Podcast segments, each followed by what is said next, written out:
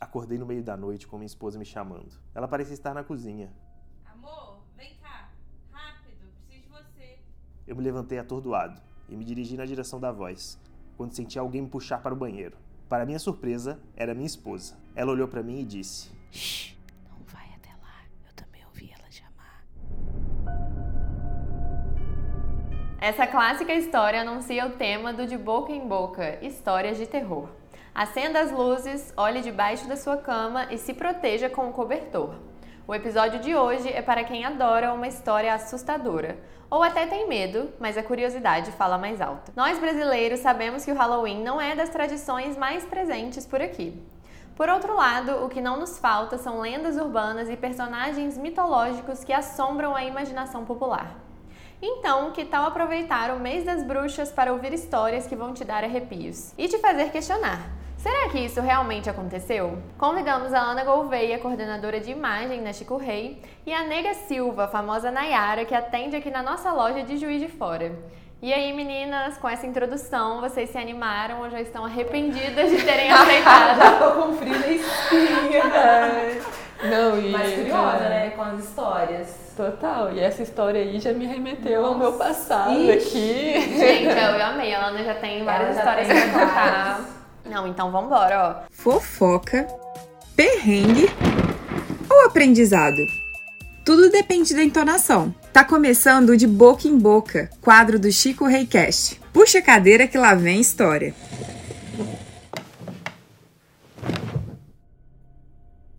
Então, pra começar, eu já quero ouvir uma história de cada uma aí, que eu já sei que as duas têm. Acho que eu vou dar a palavra pra Ana, porque pela história ali, pra introdução, já.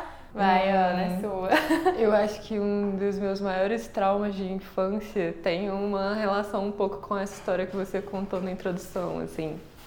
Eu morava numa casa que, tipo, era uma casa. É, tem aquela memória infantil também de ser muito maior do que era. Mas na minha lembrança ela é muito grande, assim. E eu, eu lembro de nunca me sentir totalmente confortável lá, assim. E, tipo, teve uma experiência que é muito doida, porque, tipo assim, se fosse só na minha cabeça, na minha cabeça de criança, eu poderia até, tipo assim, né, ficar assim, ai, é, né, imaginação infantil. Imaginação fértil, né? É, Nossa. e tudo mais. Só que, assim, é uma coisa que depois de adulta também, é, eu e minha mãe trocamos uma ideia, assim, e a gente descobriu que a gente tinha essas histórias em comum e ela ainda acrescentou mais essas histórias, assim. E na época vocês não conversavam sobre. Não, Não. não. Ai, meu Deus. E, tipo, é, nessa época, justamente por eu não me sentir muito confortável, assim, na casa, eu dormia muitas vezes com a minha mãe no quarto dos meus pais. E como meu pai chegava mais tarde, às vezes ele ia dormir no meu quarto. Aí, numa, tipo, dessas noites, assim, meu, minha mãe acordou com meu pai chamando ela. Aí minha mãe levantou e, tipo assim, ela só teve um impulso muito, tipo, na hora, assim, sabe? De, tipo, levantar, de repente ela tava dormindo mesmo. Ela levantou, de repente, correu pro quarto onde meu pai tava. E ela conta que ela não conseguiu entrar de primeira. Ela não viu nada, mas Alguma ela coisa viu segurou ali.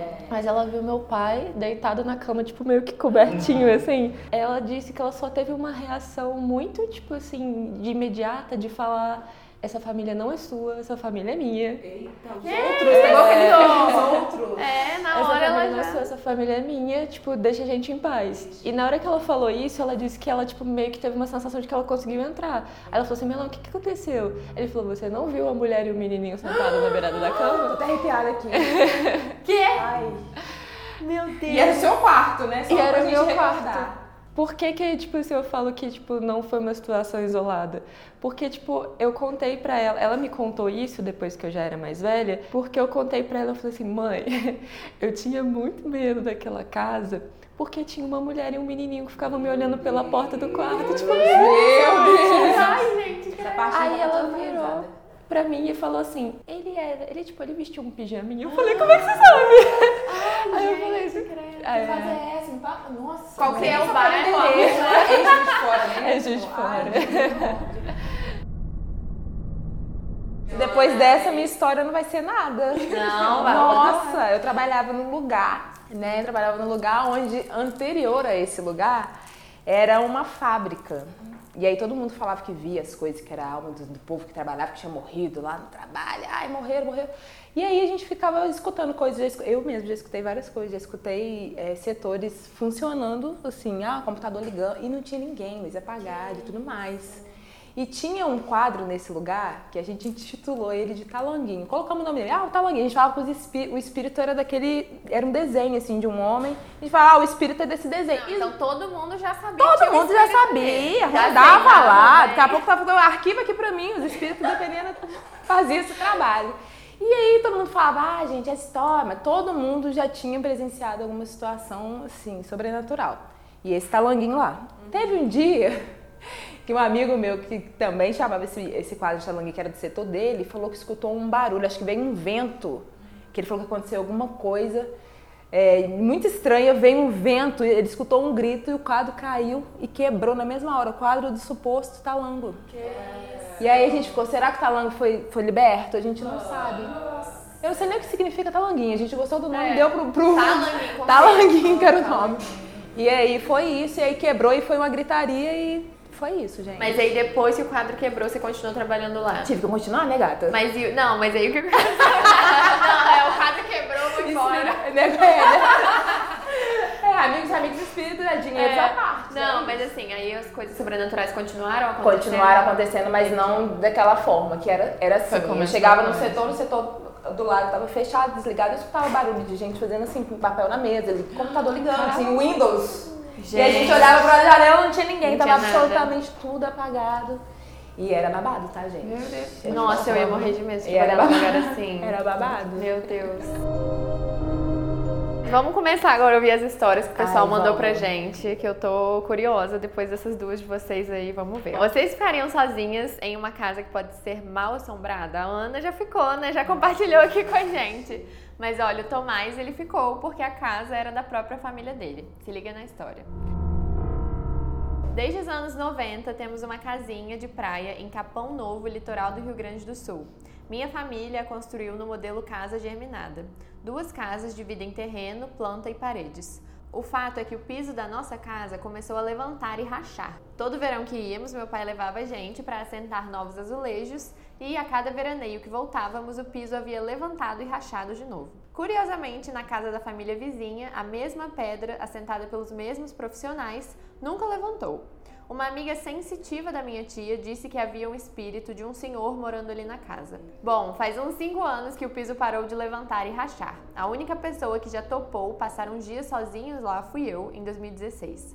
Não aconteceu nada de estranho, mas eu andava pela casa acendendo todas as luzes. Nunca soubemos a razão para a rachadura do piso.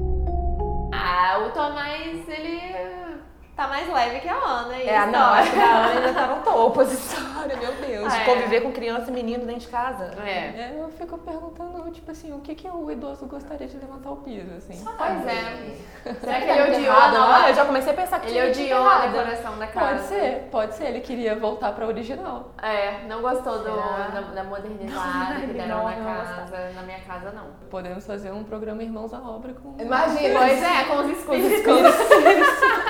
Consultoria do além. Consultoria da lei. Ó, vamos pra próxima. Acho que a maioria das crianças corre pro lado de alguém da família quando ouve uma história de terror. Mas e quando quem te assusta é sua mãe? Foi o que aconteceu com a Daisy. Quando eu era criança, por volta dos 7 ou 8 anos, houve uma explosão que cortou a luz de casa durante a noite. Minha mãe, que sempre imaginava o pior, pensou que era o retorno de Jesus e que tudo ia começar a pegar fogo, o apocalipse. Ah, eu me lembro da minha irmã e eu nos ajoelhando na cozinha, chorando e pedindo perdão a Deus por todos os nossos pecados, desde brigas até cobrar pedágio em nossa rua. O medo do inferno era como um filme de terror na minha mente. No final, Jesus não voltou, mas a luz sim. Esse é o relato de uma ex-crente que passou por alguns sustos devido a essas histórias religiosas Nossa, assustadoras. mas minha mãe era essa pessoa, tá? Minha mãe era essa pessoa, que a gente morava numa casa pequena. E assim, às vezes o espírito que fica atormentando é a minha própria mãe colocando terror na gente. e eu lembro que a gente morava, a casa era muito pequena, a gente dormia na sala nessa época. E tinha um quarto dela, ela falava, ó, tá na hora de vocês irem pra sala dormir. Eu já tô dormindo. E virava a cabecinha, cobria e dormia. Beleza, a gente ia pra sala morrendo de medo, eu e minha irmã. Deitava. Quando a gente deitava, a gente começava a escutar um barulho. Ih! Falou, e minha mãe falava assim: olha, pode ir pra sala com os bichos. que- Ih, começava a colocar a mula sem a cabeça e começava a rodar. e ela fazia barulho na porta. Ela fingia que ia dormir. Quando a gente levantava, le- tinha o trabalho de levantar e ficar fazendo barulho na. Pulava a janela pra bater na janela. Então, o fantasma era minha própria mãe, gente. Vivi isso. Eu também amei. Gente, amei nada, que aí é terapia hoje. Traumatizou. Hoje é terapia, é. Mas ela se divertia. Ela, alguém tinha que se divertir. Não era a gente, era Educar ela. as crianças. Dormir, tem que dormir e aí tá aí, ó, terapia de três anos aí fazendo. A minha avó, ela, tipo assim, a minha família, principalmente parte de mãe, e a família do meu pai também, assim, tipo, eles cresceram, tipo, no interior de Minas. E eu sempre tive muito medo de uma lenda em específica, que é o caboclo d'água. Porque... Não Eu escutei conheço, também. aí. Eu Eu escutei. conheço. É, o caboclo d'água, ele virava os barcos e, né, é por isso que existem as carrancas, inclusive, que são para afastar esses maus espíritos e tudo mais. Mas também existem outras versões do caboclo d'água que, na verdade, ele é um protetor das águas, assim. Aham. Ou Só seja, que- ele só tá tentando cuidar do meio É. ambiente, coitado. Na verdade, todas essas lendas, assim, elas sim, têm é meio- proteção. Pois é. é, o Saci, o Sim, Grupinho. e tipo, só que quando eu era muito pequena, a minha mãe me conta, tipo, a relação que a mi- que a minha avó materna tinha com o caboclo d'água, assim. Que pra ela sair de casa e trabalhar, quando ela era, tipo, bem novinha, assim, ela tinha que ir de canoinha e atravessar, tipo, esse rio, assim. Não tinha ponte na época ainda e tudo mais, então eles tinham que ir de canoinha. Aí, ela sempre andava com um facão, porque ela era uma menina sozinha e, tipo assim, ela sempre andava com um facão enorme. É muito típico, eu acho, que também, É, tipo, interior, muitas histórias de mulheres da anteriormente- época. assim. Antigamente, acho que é. Aí ela disse que numa dessas desses dias dela andando tipo pelo barco, ela conta que ela estava se sentindo muito vigiada. E que teve um momento onde ela sentiu a canoa dar uma balançada que não era normal. E ela viu uma mão subindo pela água. E ela só meteu o facão. Eita, assim. cortou a mão do caboclo. Ela não cortou. Olha. Ela não cortou nada, mas ela disse que viu essa mão subindo e ela, tipo assim, mexeu com o facão pro lado. Avó era muito, muito independente, Nossa, nada tipo. E eu sempre tive muito medo de água, porque minha mãe me contou isso Nossa, muito jovem. não, eu fiquei, isso- meu Deus.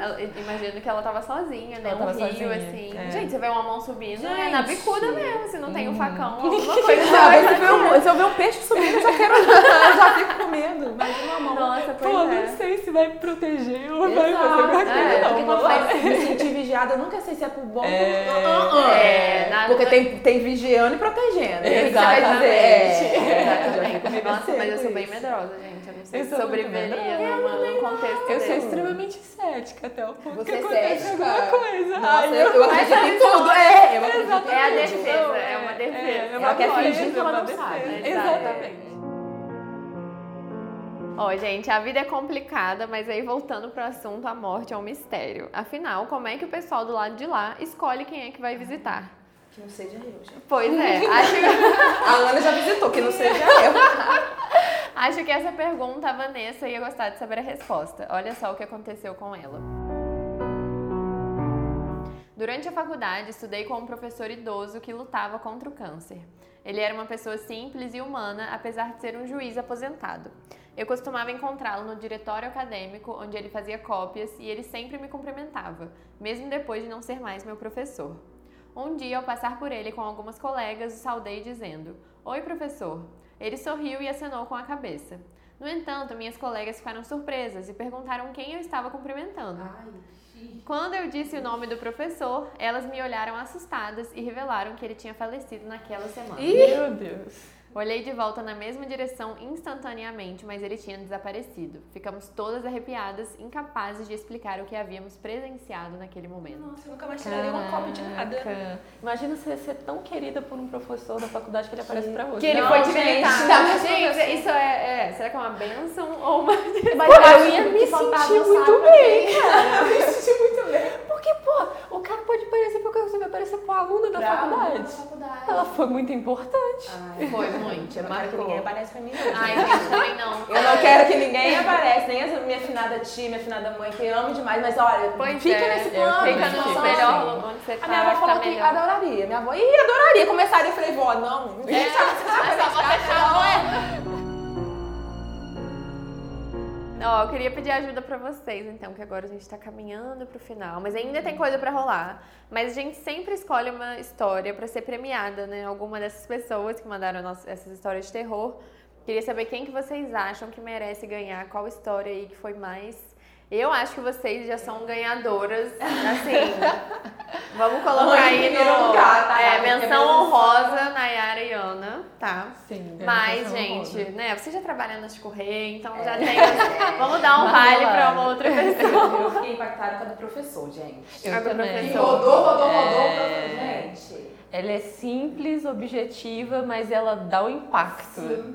É, Gente, eu vou nela. nessa também, não, vai ser unânime, Sim, não tem sim, outra. Sim. Imagina, um Professor, tipo, Mas achei ele um tanto. fofo, confesso. Fofo, ele deu um oi pra ela, Gente, né? É. para. Mas assim, ela, ela passou o susto no meio das amigas ainda. É. Imagina. Então, Então, e constrangeu ainda, É. porque ele não falou com ninguém, ele E só não falou com ela. foi mentira, né? Porque tem Não testemunho, tem. são as amigas. É, que é. ver. Também acho. Foi a história da Vanessa. A Vanessa ganhou com. Uhul! Mereceu muito, né? Um vale de 50 reais pra usar no site. E agora é a hora do nosso último quadro do podcast, que é o Conta Outra. Nela, o nosso produtor traz uma história de acordo com o tema, né? E aí a gente vai ter que adivinhar se essa história é ficção ou é realidade. Será que ele inventou ou se aconteceu? Ah, conta outra. No ano de 2006, enquanto mergulhava nas profundezas da literatura sobre o mal, uma experiência paranormal se abateu sobre minha vida. Estávamos morando em uma casa alugada, que, para minha consternação, parecia ser um imã para criaturas indesejáveis como aranhas, escorpiões e saruês, que ocasionalmente surgiam como presságios sinistros da visão que estava por vir. Essa visão, ou melhor, esse espectro fantasmagórico, surgia de forma nebulosa, vagamente assemelhando-se a uma idosa. No entanto, a maior surpresa não foi a própria visão, mas o fato de que meu filho Nicolas, com seus oito anos naquela época, compartilhava essa visão comigo. No início, eu duvidava da veracidade dessa aparição, achando que era apenas um produto de minha mente perturbada por minhas pesquisas acadêmicas sobre o mal na literatura, bem como as dificuldades de minha recente separação. Mas a visão persistia. Não se limitava a um horário específico e era uma presença constante em nossa casa, compartilhada por minhas outras duas filhas, Chiara e Cindy, que tinham 6 e 10 anos respectivamente. No entanto, somente Nicolas e eu éramos capazes de enxergá-la. Acreditava que fosse algo exclusivo da minha mente, até que um dia Nicolas relatou que não ousava entrar em um dos quartos porque viu uma velha rondando a casa. Foi então que a realidade macabra dessa presença se tornou inegável. Desafiando o espectro, questionei sua intenção e, para minha perturbação, ela respondeu de maneira sombria, movendo-se repetidamente entre os quartos, deixando claro que não era uma criação de minha mente. Foi o gesto mórbido e sua recorrência que me levaram a entender que era hora de partir daquele lugar macabro. Nossa, mas que isso, que história elaborada. Eu voto ficção. É ficção. Saiu diretamente de um livro. Ai, meu Deus. A Nayara tá- Não, depois dessa história da Ana, sim, gente. É. Nada pra mim é ficção. Não, realmente, Isso assim. parece um plot de algum filme tipo Invocação do Mal. É. Sim, eu pensei numa coisa assim também, mas acho também que pode ser um- uma tática pra enganar a gente. É. Pode ser, pode ser. Né? Será? Não sei. Mas eu voto em ficção. Ficção, Ana também, ficção. Nayara. Ah, eu boto fé. Eu boto Vai botar fé. Eu Ah. boto fé. Vamos ver. A Nayara está certa.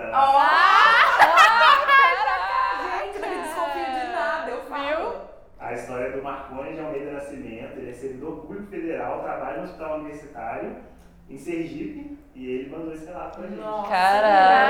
Caraca! Que Olha, isso, gente. velho. Isso aí dá loucura, pra virar uma do mal. É, Já vai ser um capítulo do livro da. Ana. Que vai ser Não é ficção, mas Não. pode virar. Uma obra-prima aí. Tô frente a frente com os Totalmente. espíritos. Essa foi inesperada, viu? Bom, gente, queria agradecer muito a presença de vocês. Eu amei ouvir as histórias de terror. Não vou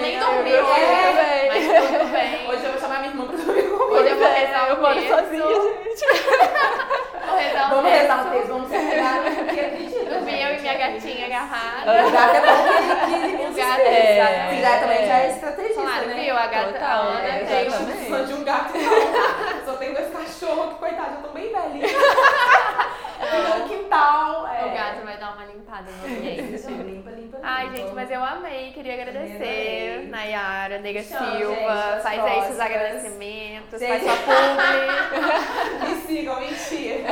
Adorei, gente. Sempre que precisar, me chama, que eu sempre. Eu tenho, Eu sempre tenho algo a, a, a, a Um relatar. comentário. Comentário, eu gosto de jogar assim. Eu gosto, bem Eu amei. Tem que fazer uns de, de trabalho, de situações de Tem, trabalho. não, o próximo vai ser esse, a Nayara vai ser convidada É, tem especial. babado aí, gente. Tem percam. né?